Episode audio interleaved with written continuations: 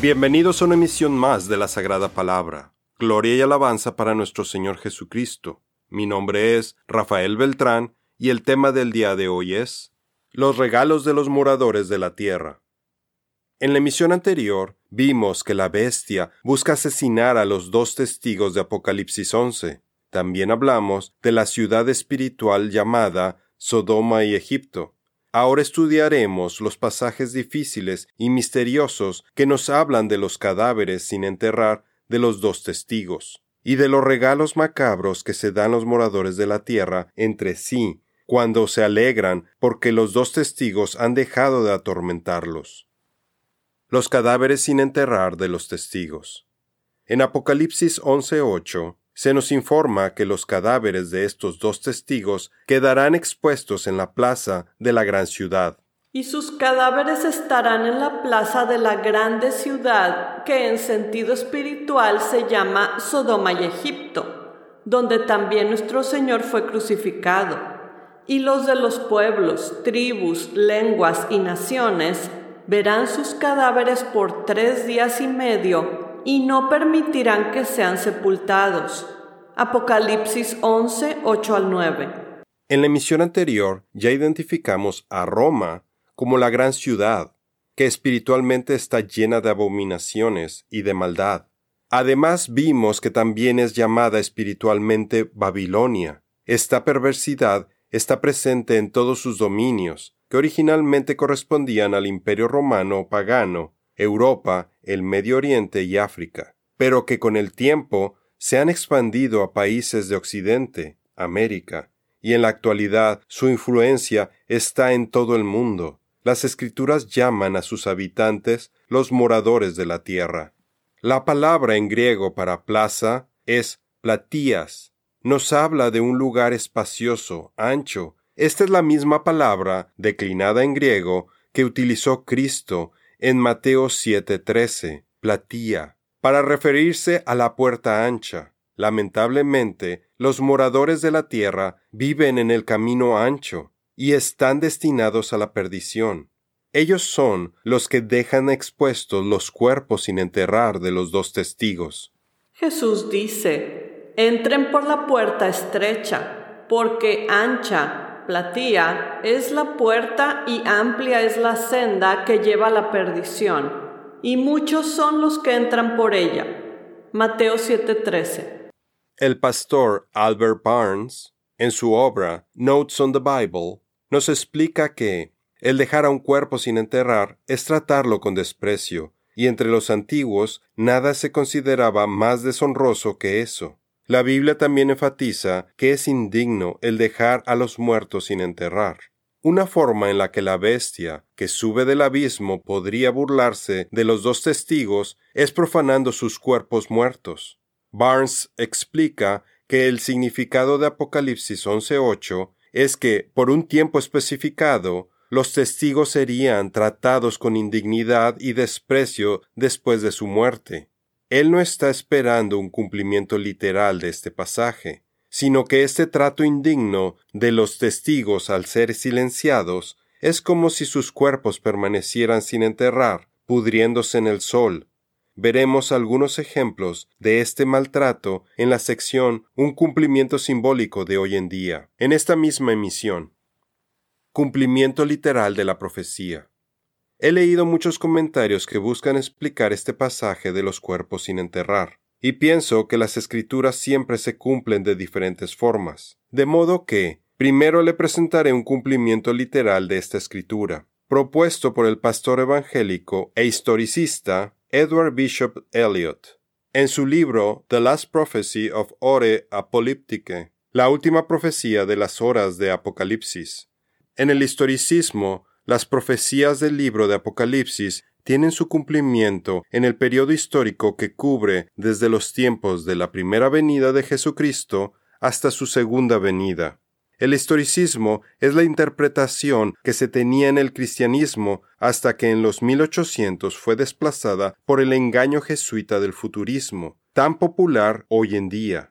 En contraste, en el futurismo Todas las profecías del Apocalipsis se cumplirán en los últimos siete años de esta era, y los cristianos ni siquiera las experimentarán, porque ya habrán sido llevados al cielo en el rapto secreto. Para que no seamos engañados de Satanás, pues no ignoramos sus maquinaciones. Segunda de Corintios 2.11. Eliot nos describe cómo la bestia o el anticristo les hacía la guerra a los testigos cristianos a quienes acusaba de herejía, permitiendo a la Iglesia católica sentenciar a muerte a todo aquel que viviera de acuerdo a la palabra de Dios o que la compartiera. Por ejemplo, en el año 1163 después de Cristo, el Papa Alejandro III, en el Concilio de Tours, ordenó que las personas no tuvieran trato con los herejes, los cristianos albinguenses. Esto incluía no darles refugio y tampoco permitirles comprar o vender.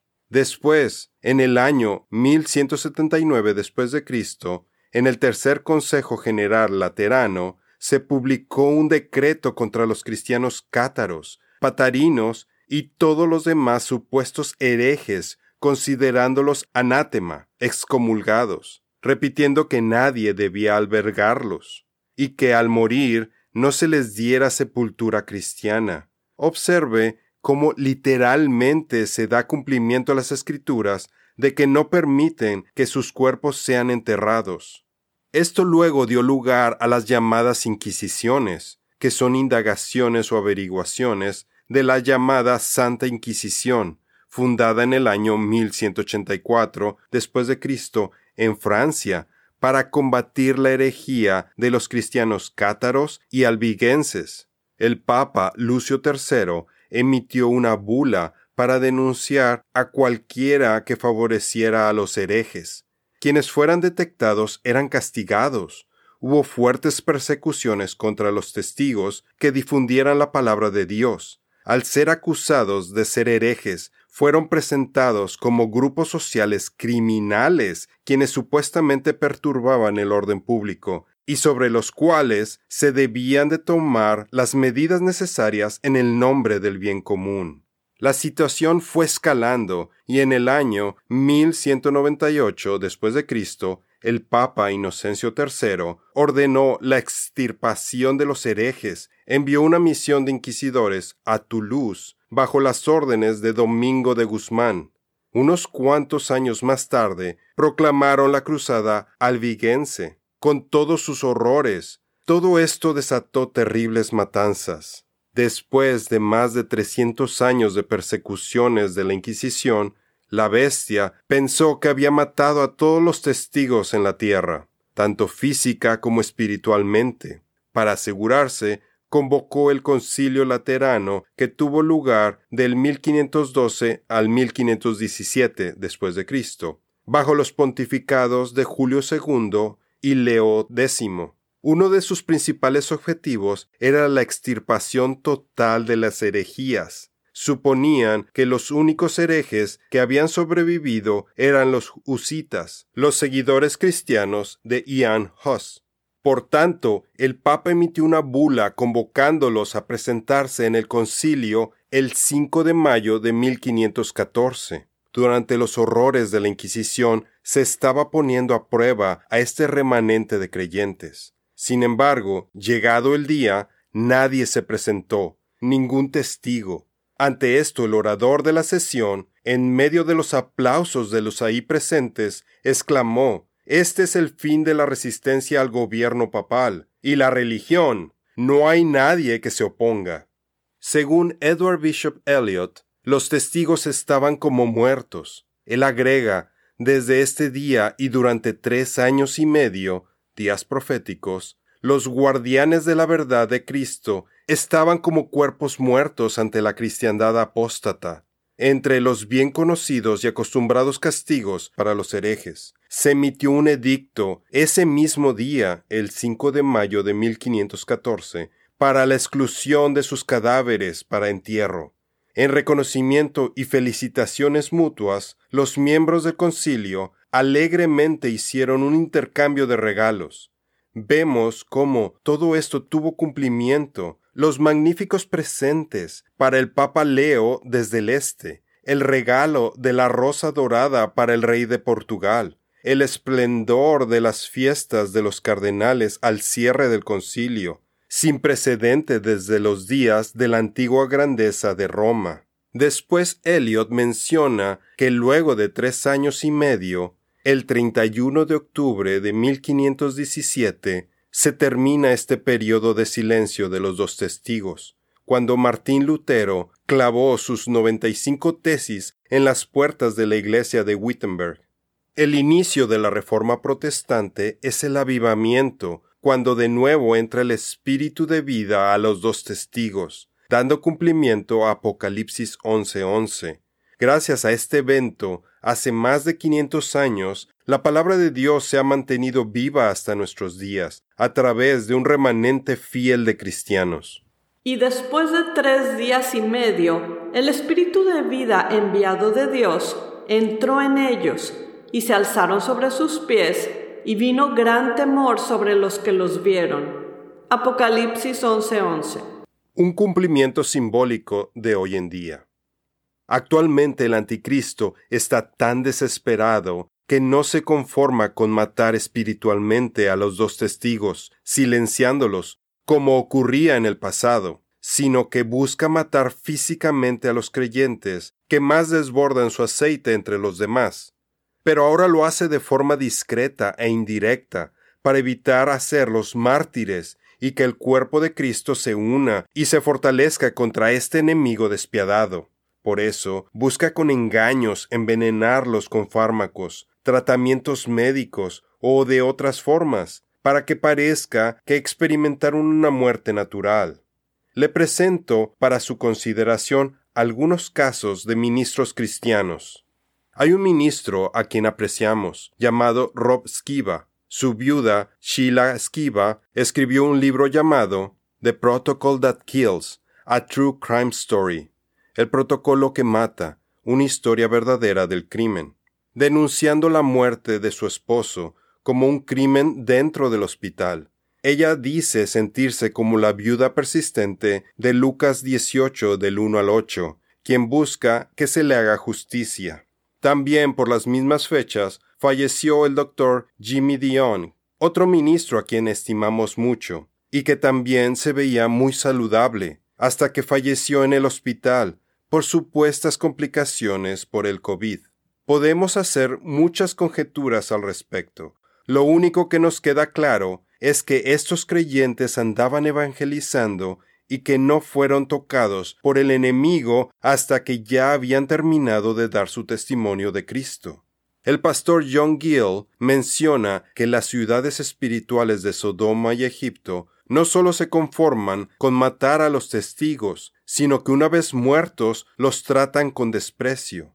Esto lo podemos comprobar muy fácilmente al ver cómo participan los medios distribuyendo la propaganda del anticristo y de los moradores de la tierra. Puede comprobar por usted mismo cómo se ha deshonrado la memoria de estos dos ministros, Rob Skiba y del doctor Jimmy Dillon.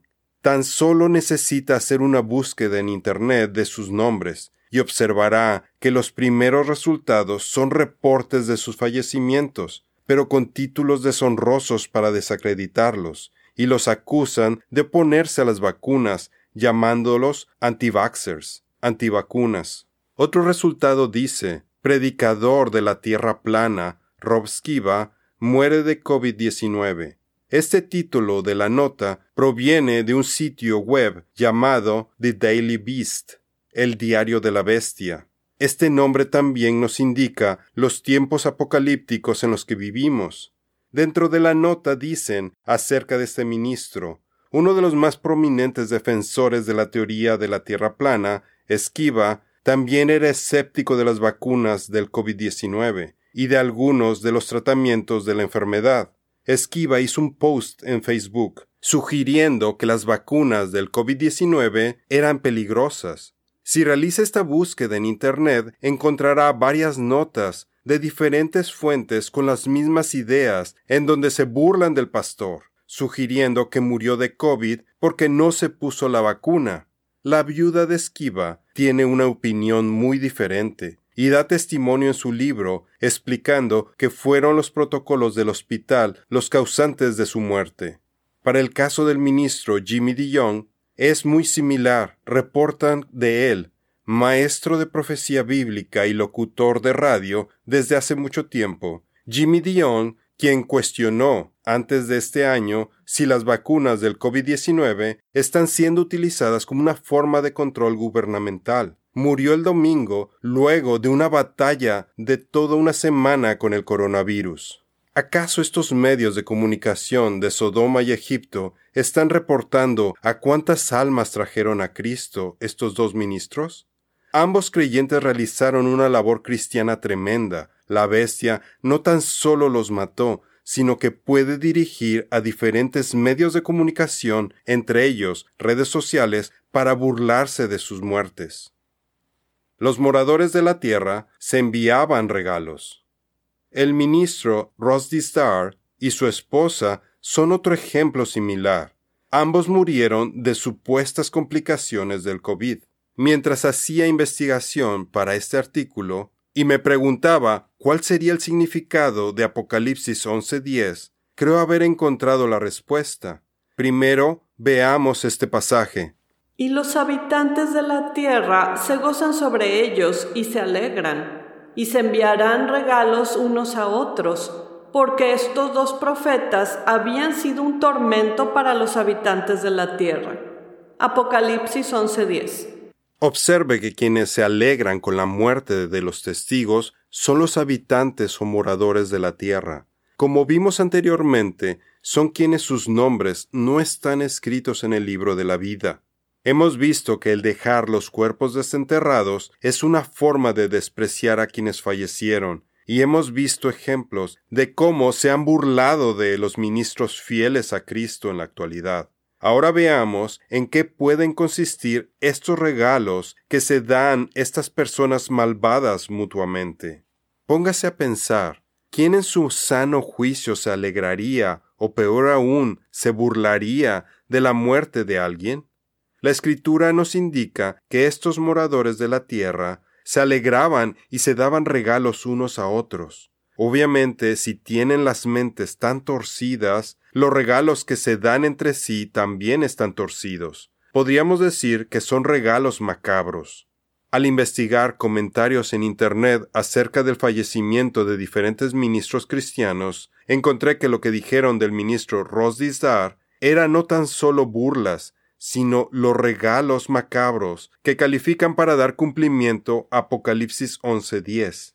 Antes de decirle en qué consisten estos regalos, debe de saber el tipo de ministerio que tuvo Rosdizdar. Él durante más de cuarenta años se dedicó al ministerio cristiano, a la salvación de almas, e hizo muchas liberaciones, expulsión de demonios.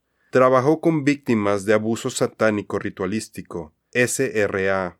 Aún puede encontrar sus audios en inglés en su sitio web y escribió varios libros como Shatter the Darkness, Quebranta la Oscuridad. Una de las víctimas de SRA, Nathan Reynolds, quien ahora es un creyente evangelizador, da testimonio en su libro Snatch from the Flames, arrebatado de las llamas, acerca de cómo lo ayudaron los escritos y las conferencias de Rosdizdar. Los regalos macabros en la actualidad. Cuando falleció Rosdizdar, encontré unos comentarios en redes sociales acerca de su muerte, que no tan solo eran denigrantes, sino que hacían burla en forma de memes, tan horribles que no puedo incluirlos en este estudio. Los moradores de la Tierra se enviaron entre sí fotografías e ilustraciones con comentarios de lo que a ellos les parecía gracioso. Incluyeron dibujos y fotos de demonios y frases blasfemas como parte de sus comentarios digitales por el fallecimiento de Rosdizdar.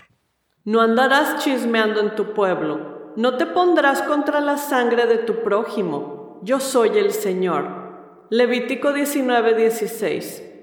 Ninguna palabra obscena salga de su boca, sino la que sea buena para edificación, según sea necesaria, para que imparta gracia a los que oyen. Efesios 4:29. Las palabras del chismoso son como bocados deliciosos y penetran hasta el fondo de las entrañas. Proverbios 18:8. ¿Acaso estos memes y comentarios con fotografías e ilustraciones pueden ser considerados como regalos? ¿Ha visto en redes sociales como Facebook que cuando alguien cumple años le envían fotografías con felicitaciones, con pasteles de cumpleaños, flores, regalos envueltos, botellas de vino, gatitos o stickers?